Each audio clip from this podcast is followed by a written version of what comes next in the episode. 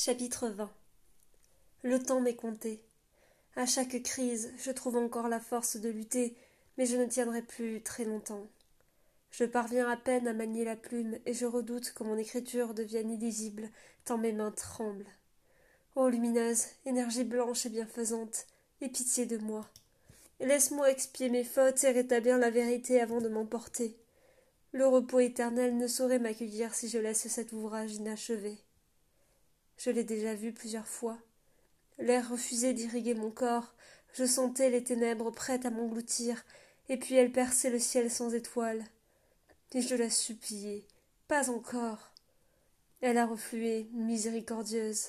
J'ai repris conscience, plus faible et misérable à chaque fois. Les oracles m'entourent presque à chaque instant. Ils savent que j'écris en cachette, car ils lavent mes draps de taches d'encre. Fama est la plus dévouée, la plus silencieuse aussi. Elle n'était qu'une enfant lorsque nous l'avons arrachée d'Arcadie. Pourtant elle, me, voue une dévotion telle que je brûle de lui dévoiler le contenu de ses parchemins cachés sous mon matelas.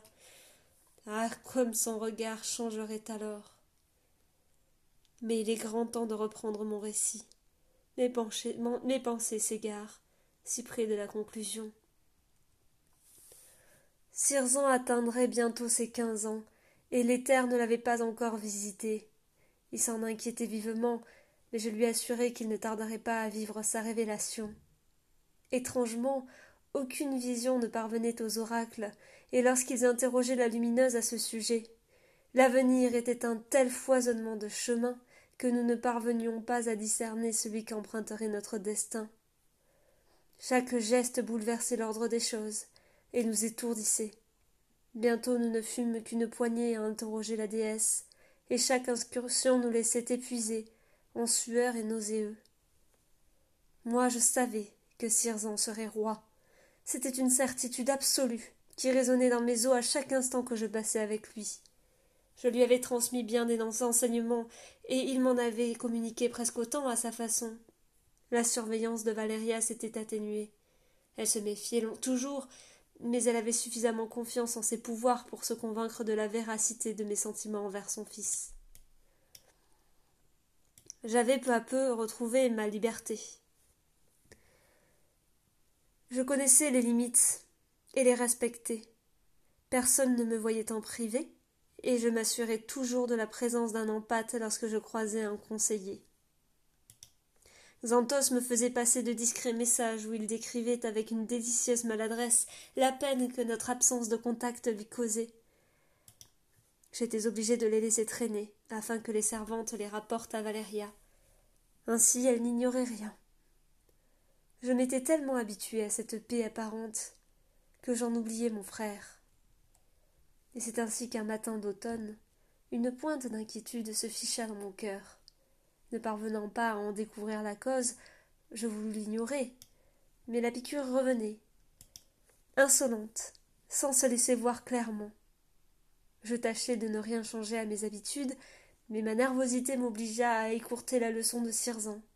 Je houspillai les servantes et refusai les repas qui avaient un goût de cendre.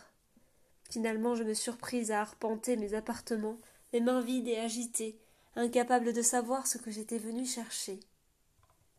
N'y tenant plus, j'ouvris pour la première fois depuis bien longtemps mon coffret de bois. La clé tourna sans effort dans la serrure de la petite bâtisse dans le jardin. Je dus me retenir aux pierres du mur comme au premier temps pour descendre dans la crypte. Les minuscules étoiles lumineuses tournoyaient autour de moi. Étourdi par ces mouvements précipités, je faillis choir dans la source et me rattraper de justesse à la margelle. Aussitôt les eaux s'illuminèrent et je vis. Et les hasards montaient les marches de bois. Il respirait fort, mais j'entendais aussi la rumeur lointaine d'une fête. D'une main tremblante, mon frère tourna la poignée d'une porte et l'ouvrit doucement. Dans la petite chambre éclairée par des dizaines de chandelles, Célène l'attendait sur le lit. Ses joues dénuées de poudre rougissaient. Elle était entièrement nue. Premier rouleau des oracles de crépuscule, en 24.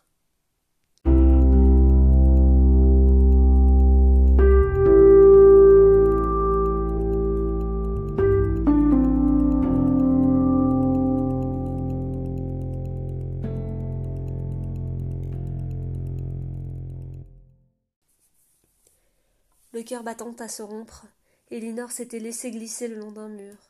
Elle ne perdait pas un mot de ce qui se disait quelques rues plus loin, sur cette petite place sombre où Silver et Rana lui apparaissaient nettes au milieu d'un brouillard de silhouettes rouges. La soldate paraissait toute petite auprès de l'ombre noire qui s'apprêtait à l'engloutir. Je pars à la recherche d'un rat et je tombe sur un oiseau. Circin sera content. Vous autres, enfermez-les dans deux cellules différentes. J'enverrai un garde veiller sur eux. Vous lui laisserez la place sans discuter. À vos ordres, général. Et faites préparer un gibet. Demain à l'aube, votre roi vous offrira leur tête en cadeau d'adieu. Il se pencha de nouveau vers Rana et lui. J'espère que tu nous offriras un aussi beau spectacle que valait Rana. La jeune femme poussa un petit gémissement semblable à un sanglot. Il tira sur une boucle noire, la repoussa contre les soldats, puis l'orage s'éloigna, satisfait de la dévastation qu'il venait de provoquer.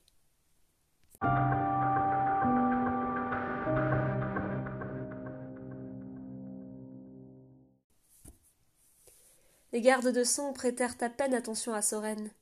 Même si le roi était absent, ils ne manifestaient pas le moindre signe de relâchement. Ceux qui étaient de repos avaient simplement troqué leurs lourdes armures pour des cuirasses assez semblables à la sienne, sinon qu'elles étaient plus élégantes, d'un noir d'encre et manifestement plus résistantes. Le campement contrastait avec le capharnaüm que Soren avait contemplé à la garnison. L'enclos dans lequel les puissants chevaux paissaient semblait avoir toujours été là. Les tentes s'élevaient à intervalles réguliers derrière la palissade en pieux taillés. Quel travail pour seulement deux nuits passées à dormir ici. Le jeune homme s'arrêta un instant devant un petit espace où deux gardes s'affrontaient à main nue sous les encouragements de quelques autres. Cela lui rappela Rana, encore une fois. Mais son adresse si impressionnante parmi les soldats de la cime n'aurait su rivaliser avec les mouvements fulgurants de ces combattantes virtuoses. L'une d'elles, une rousse au corps massif et puissant, décocha un coup particulièrement violent à son adversaire, qui roula dans la poussière avant de se relever d'un bond. Elle était grande, mais beaucoup plus mince, la peau très sombre et des cheveux crépus rassemblés en, en chignon. Ses camarades sifflèrent, visiblement amusés par son revers de fortune. Le combat reprit, et elles se lancèrent l'une contre l'autre férocement, faisant voler le sable autour d'elles. Soren frémit en les imaginant l'épée à la main, et ne put s'empêcher de les admirer. Tu t'es égaré, soldat? claironna une voix rocailleuse derrière lui, le faisant sursauter. Un autre garde venait d'apparaître derrière Soren. Il était petit mais tout en muscles, et arborait un insigne représentant une épée et une larme sur le revers de sa cuirasse noire. Soren salua avec un temps de retard, intimidé par son regard foudroyant.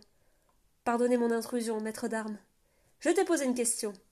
Je suis ici parce que je veux me joindre à la garde de sang, improvisa-t-il.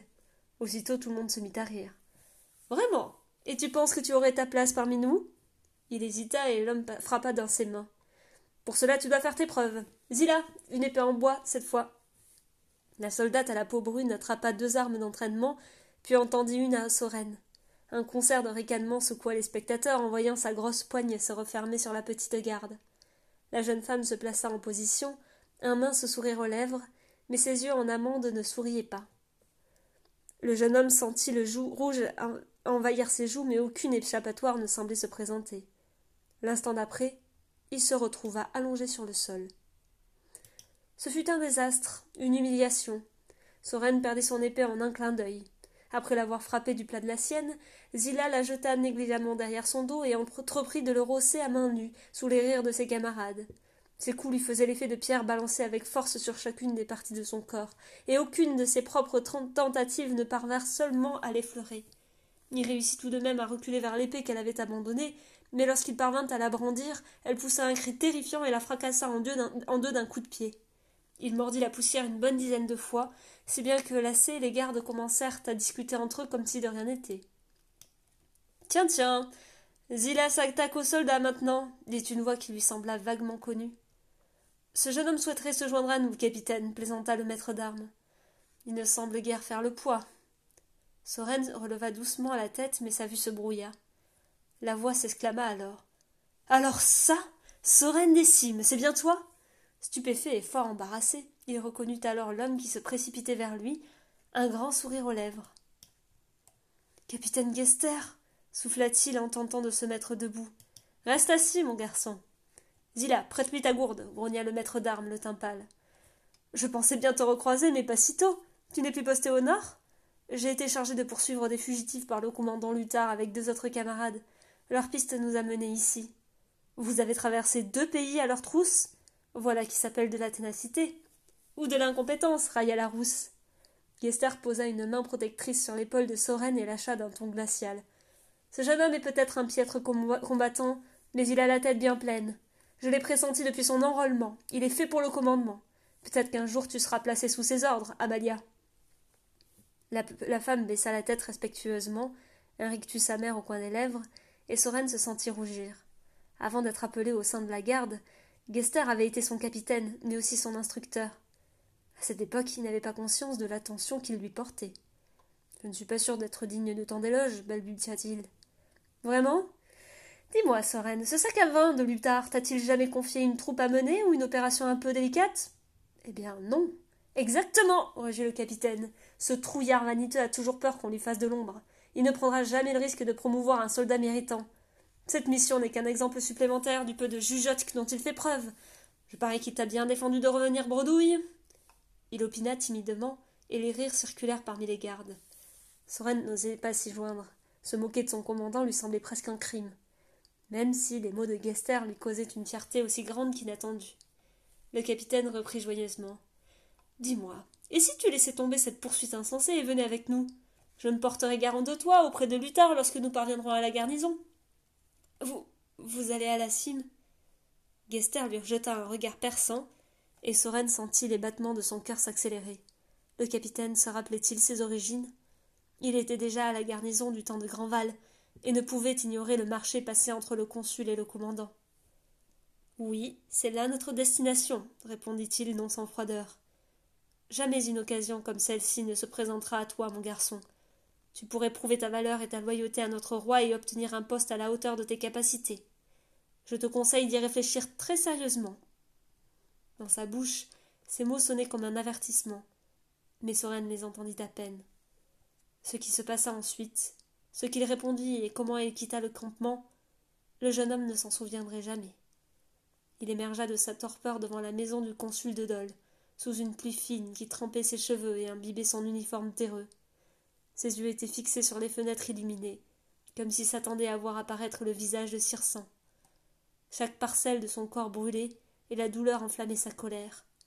Il se sentait terriblement impuissant, et tout aussi seul.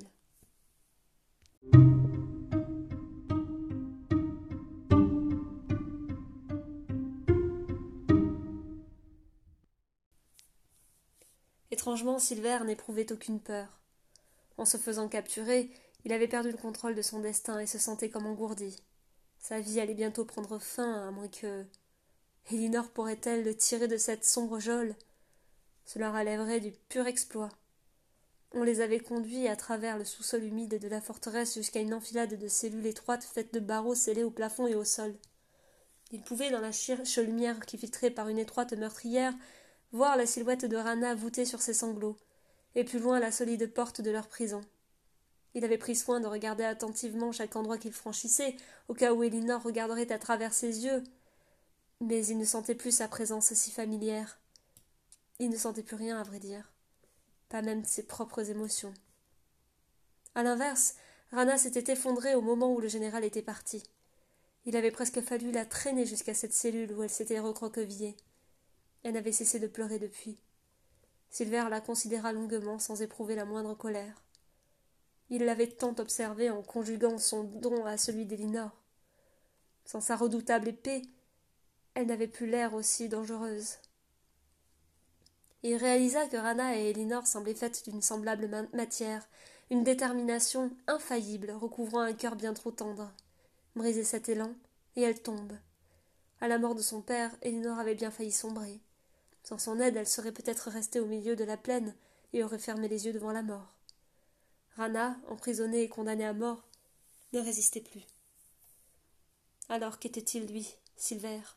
Un lâche, pensa-t-il aussitôt.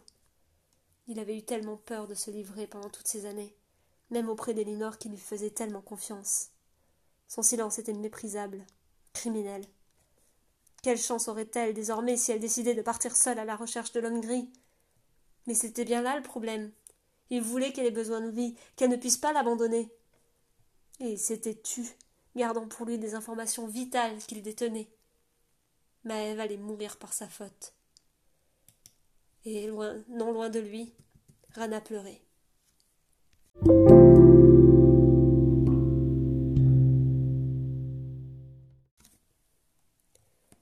Raymond, surpris, mit un genou à terre sans prêter attention à la boue qui dégoulinait le long des pavés. Circent venait d'apparaître devant lui à travers le rideau de pluie, accoudé à la fenêtre d'un petit carrosse en compagnie d'une vieille dame vêtue d'un invraisemblable empilement de fanfreluches qui envahissait la bonne moitié de l'habitacle. Elle lui fit l'effet d'un tas de rideaux mal pliés. Vraiment, c'est donc là que tu te cachais? Je t'aurais bien proposé de monter avec nous, mais nous sommes déjà bien à l'étroit. Que fais-tu là, tout seul sous la pluie? Je ne l'ai pas encore retrouvée, Votre Majesté.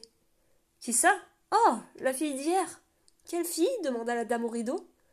Je l'ai aperçue hier pendant la parade et. Elle m'a intrigué. Quelque chose dans son regard, dit doucement Circent, pensif. Bah, ce n'était sans doute que le fruit de mon imagination. À quoi ressemblait-elle? insista-t-elle. Une vingtaine d'années, grande, brune, cheveux bouclés, yeux marrons, peau foncée, vêtue d'une cape verte avec un capuchon et un habit de voyage, résuma le général d'un ton monocorde. Oh ce pourrait être elle Qui donc, ma chère Eleanor? Ma petite fille. Elle est exactement comme ça. Vraiment? Vraiment, suis-nous, nous allons vérifier cela. Le général éperonna son destrier. Son visage restait impassible, mais au fond de lui il jubilait. Il se retint à grand-peine d'annoncer la nouvelle de la capture d'Ombre-Lune. Le roi avait autre chose à penser et détesterait un train interrompu. Le carrosse s'immobilisa devant une, demeure cossue, presque aussi grande que celle du consul.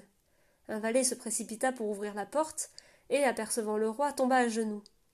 Bien vite, le reste de la maisonnée accourut avec un tapis et forma une haie d'ombrelle pour protéger la royale chevelure de cette pluie persistante. Mais Circent n'y prêta pas la moindre attention, tout à son charme de serpent. Il offrit son bras à la vieille dame et se laissa guider. Frémont les suivit aussi silencieusement qu'une ombre. Le vaste hall d'entrée ressemblait à sa propriétaire, outrageusement décoré, clinquant et usé par les ans. Son œil d'aigle repéra les coins défraîchis des tapisseries, ricocha sur les bibelots et lut chaque visage. Devant l'improbable couple zigzagué de tableaux en rideaux, tandis que la dame s'évertuait à faire découvrir les moindres recoins de cette demeure où elle semblait vivre seule avec ses serviteurs. Le roi acquiesçait poliment, mais Frémont savait que son intérêt était totalement fin. Il avait un véritable don pour n'écouter que d'une oreille tout en se consacrant à son propre examen, et pouvoir malgré tout soutenir une conversation. Le général était l'un des seuls à déceler l'ennui dans ses gestes et ses regards, un, ennui éternel d'un homme immortel. Enfin, ils parvinrent à un salon grotesque, tout tendu de soierie, au parquet usé mais soigneusement ciré et aux petits fauteuils recouverts de tissus décorés d'oiseaux et de chatons. Circent lui-même hésita, mais s'installa très obligeamment, tandis que Frémont prenait place près de la fenêtre. Hélène, dites à la cuisinière de préparer le thé. Célina l'apportera. Et venez m'aider à me changer. Je suis encore navrée, Votre Altesse, de vous avoir contraint de me voir dans cette tenue aussi longtemps. Et votre petite fille? rappela poliment le roi. Oh, vous avez raison. Hélène, faites quérir Elinor. Et, euh, elle chuchota, que Célina lui donne la robe dorée, d'accord? Celle qu'on lui réservait pour les grandes ocas. Madame, mademoiselle Elinor est partie. Comment? Elle et monsieur Silver ont décidé d'acheter le cadeau de noces à la cité royale. Oh, c'est fâcheux, c'est vraiment fâcheux. Pourquoi sont-ils partis si vite? Je ne saurais le dire, madame. Sans même me dire au revoir. Et le roi qui s'est justement déplacé pour la rencontrer. J'ai essayé de la retenir, madame, je vous le jure. C'est regrettable, en effet, déclara Circent d'un ton cassant. Assis bien droit sur son siège, le regard dans le vide, il avait perdu son air juvénile et jovial. Lorsqu'il prenait cette attitude, on ne pouvait s'empêcher de frissonner. La vieille tomba à genoux, et la servante l'imita. Votre Majesté, je suis si confuse. Vous avez été si bon avec moi, et je vous ai failli en retour. Pourrez-vous seulement me le pardonner? Le jeune roi se leva, et une ombre malfaisante grandit autour de lui. Ses yeux gris étaient semblables à deux épées prêtes à foudroyer la pitoyable créature à ses pieds. Frémont, soudain, se surprit à éprouver un peu de compassion pour elle. Sa propre mère devait avoir à peu près son âge, et il reconnut dans ses mains parcourues de taches et de veines violettes celle qu'il avait saluée lors de son départ de la cité royale.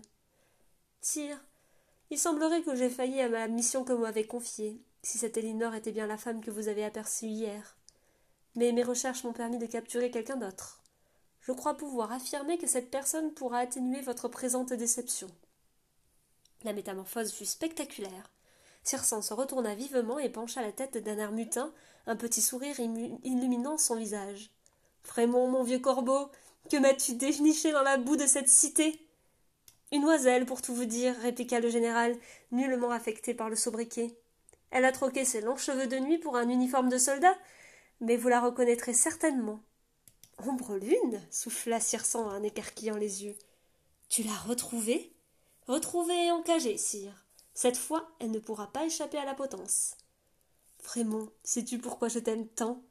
Parce qu'il est très difficile de faire des surprises à un immortel et que tu y parviens encore.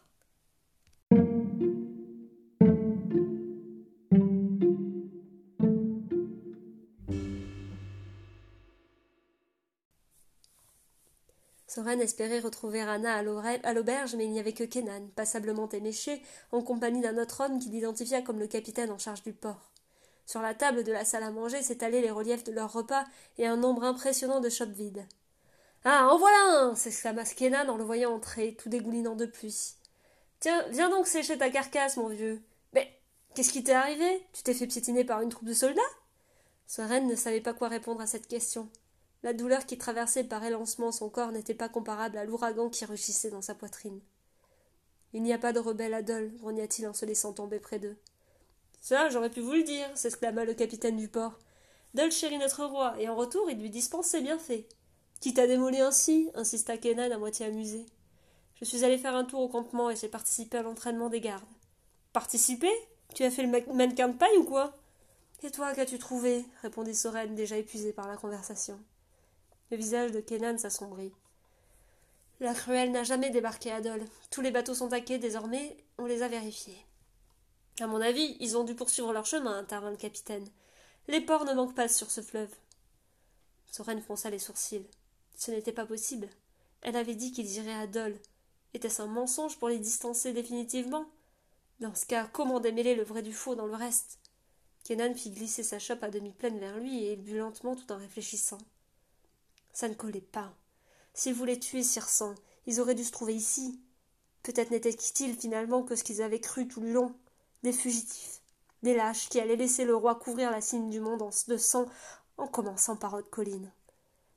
Il reposa brutalement la chope sur la table. Une idée absolument irréaliste venait de germer dans son cerveau. Au campement, ils m'ont proposé de rentrer au cime avec eux. Hein? C'est là que va l'armée de sang, à la cime du monde. Ils vont tuer tout le monde là-bas. L'œil vitreux, Kenan tentait d'assimiler ce qu'il venait de dire malgré l'ivresse. Le capitaine, à côté de lui, laissa échapper une exclamation de surprise. Comment ça, tuer tout le monde? demanda finalement Kenan. Apparemment, les gouverneurs de la cime ont fait une sorte de pacte pour soustraire une partie de leur richesse à l'impôt royal. Par conséquent, le roi les a fait avouer sous la torture et les a exécutés, et maintenant il veut éliminer tous ceux qui ont profité de ce pacte, tous les habitants de la cime. C'est un peu S'interrompit et son regard coulissa vers le capitaine. La sentence peut paraître cruelle, mais pensez à ce qui se produirait si le roi laissait ce crime impuni, un pays entier qui se soustrait à l'impôt, et on laisserait filer. Soren lui jeta un regard brûlant de haine. L'homme était bien trop imbibé pour le remarquer, et il poursuivit. Ce n'est pas ici qu'une telle chose arriverait. Les pauvres miséreux ne se sont crus plus intelligents que le roi, et ils n'auront que ce qu'ils méritent. Kenan se leva en même temps que Soren et posa une main sur sa poitrine pour l'empêcher de bondir sur le capitaine. Tu devrais te changer, mon vieux. Tu vas attraper la mort dans cet, uniforme trempé. Il obtempéra de mauvaise grâce, les poings serrés. À peine entré dans la chambre, il frappa de toutes ses forces contre un mur, ajoutant une nouvelle contusion à son corps durement éprouvé. Kenan le rejoignit presque aussitôt. Qu'est-ce qui te prend? Rêvé ou t'as failli te jeter sur lui? Tu penses comme lui, qui n'ont que ce qu'ils méritent qui doivent tous mourir, même les enfants J'en sais rien. Et si, c'était ça ta famille, tu n'en saurais rien Pourquoi tu dis ça? Je te rappelle que ma famille est morte sans avoir été coupable de rien. Le jeune homme s'effondra sur le lit et se prit la tête dans les mains. Soudain, cette idée revint. Il se sentait prêt à tout. Alors, on part avec eux? reprit-il plus calmement. Quoi? Il nous propose de les accompagner jusqu'à la garnison. Es-tu d'accord? Mais les fugitifs, on les a perdus. C'est fini, Kenan. On peut continuer à longer le fleuve. C'est fini. Non. Le visage de Kenan s'empourpra davantage et il secoua la tête vigoureusement. Il se planta devant Soren et lui souffla son haleine alcoolisée à la figure. Je n'abandonnerai jamais, tu m'entends? Ils ont tué mon frère Tu es fou. T'as qu'à rentrer, toi. Et emmène Rana, j'en ai rien à faire. Dès jours que cette garce nous casse les oreilles pour rentrer. Ah, elle sera tellement contente quand tu lui diras. Elle pourrait même t'embrasser. Ou même plus. Je ne sais même pas où vous en êtes, après tout. Arrête. Vous pourrez même vous tenir la, main sur le chemin du retour. Ça ferait un joli tableau, hein Elle aura eu ce qu'elle voudrait. Voulez, et toi aussi, j'imagine. Ce qui se passe entre Rana et moi ne te fais pas d'illusions. Quand Rana aura besoin de quelque chose, elle sait quoi faire pour l'obtenir. Oh, je ne te blâme pas, ça a marché avec moi aussi. Qu'est-ce que tu vois très bien de quoi je parle. Plus blessé que furieux, Soren se leva et rassembla ses affaires, ignorant le pactage de Rana. Il hissa son sac sur son épaule et sortit sans un regard en direction de son camarade. Il dévala les marches, traversa la salle qui se remplissait peu à peu, de voyageurs trempés et obliqua, et obliqua vers la droite aux écuries. Il savait ce qu'il lui restait à faire. Il allait intégrer le, cortège pour essayer de tuer Circent. Il n'avait sans doute aucune chance de réussir. Mais dans sa tête, son cauchemar le hantait, la vision dans laquelle il se retrouvait seul sur la montagne ensanglantée. Non, non, plutôt mourir que survivre à ça. Il ouvrit la porte à la volée et s'engouffra dans le bâtiment où régnait une chaleur de bête et une bonne odeur de paille fraîche. Ours remua les oreilles en l'apercevant. Il caressa doucement la tache blanche qui descendait de son front, ému de le voir si content. Enfin, dit une voix derrière lui, tu as fait ton choix. Elinor l'attendait sur une boîte de foin, les yeux rougis mais pleins de défis. Alors, Soren de haute colline, tu es prêt à tuer le roi?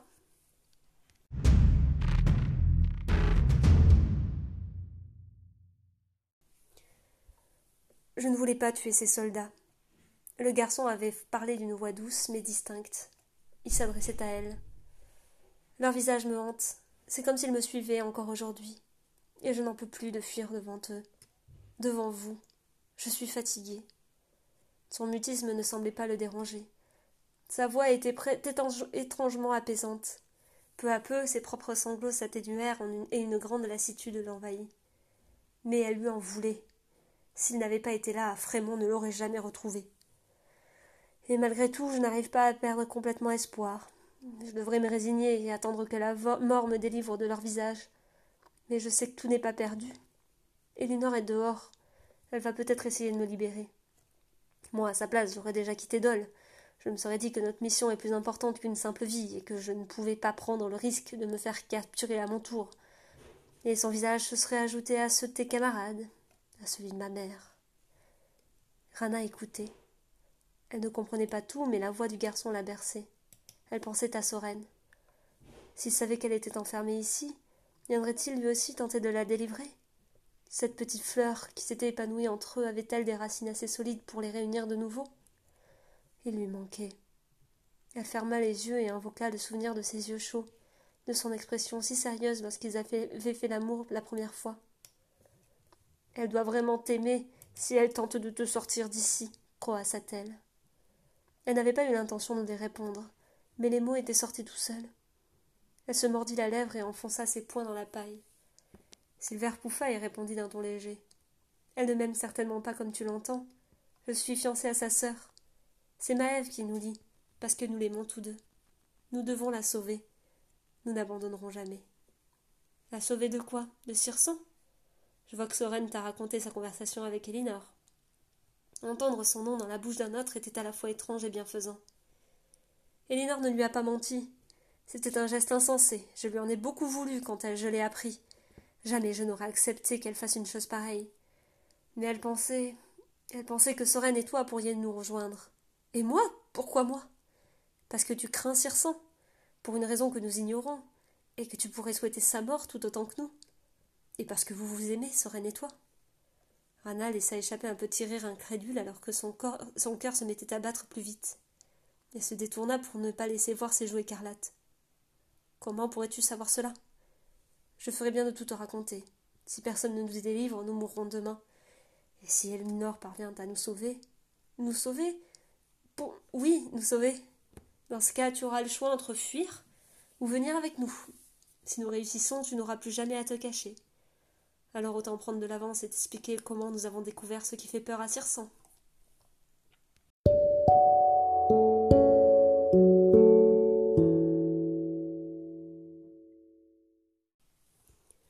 Soren se sentait étourdi. Il avait du mal à croire Elinor.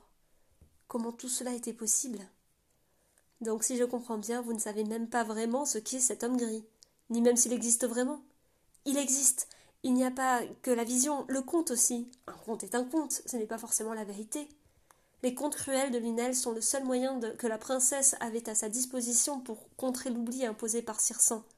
Avec le temps, ils se sont déformés, mais la version originale, que Silver a lue,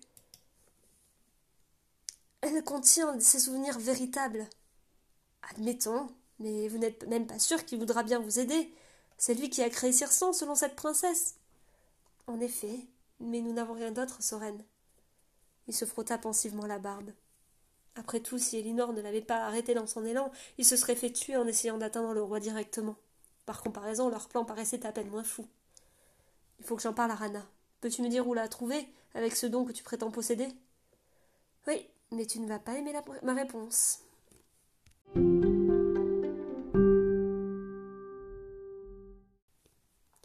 Silver venait de terminer son récit lorsque la serrure de l'épaisse porte cloutée cliqueta, puis le lourd battant s'ouvrit. Rana laissa échapper un cri de terreur et recula vers le mur le plus éloigné. C'est bien toi, mon petit oiseau, susurra le prince le en approchant son visage des barreaux. Il ne prêta pas la moindre attention à Silver qui s'était tapi dans l'ombre et osait à peine lever les yeux vers lui. Le roi avait l'apparence d'un adolescent aux cheveux flous et aux yeux rieurs. Mais ses lèvres écarlates s'étiraient sur un sourire cruel qui lui donna des frissons. Rana se jeta à genoux. Elle tremblait. Et pourtant Silver ne ressentait pas sa peur ni rien qui émane du roi, comme si son don l'avait abandonné. Il retint son souffle, totalement immobile.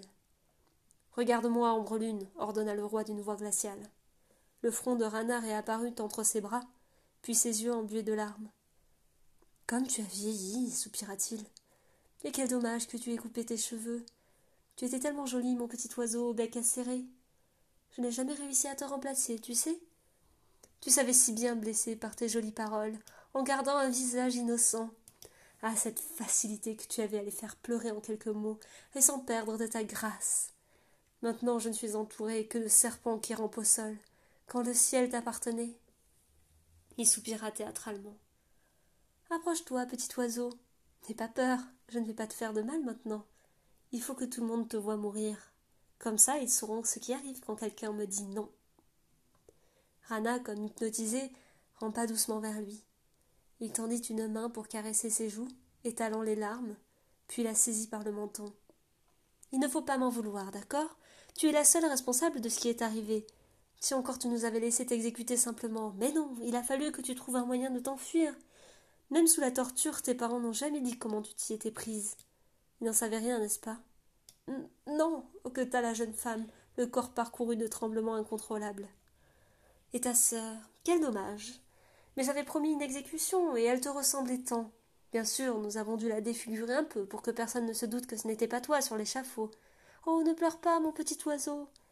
Il la repoussa d'un geste sec, griffant son visage au passage, et Rana s'effondra sans force. Puis il se releva et épousseta soigneusement ses culottes. Demain matin, tu vas enfin pouvoir te faire pardonner. Toute cette histoire sera derrière nous. Enfin, derrière moi. Tu devrais me remercier de t'offrir ce que tu mérites. Allez, remercie-moi. Merci, sire, murmura Rana d'une voix à peine audible. Mais je t'en prie, à demain. Il sortit d'une démarche dansante et la porte se referma derrière lui dans un bruit sourd. Allongé dans la paille, Rana semblait brisée en mille morceaux.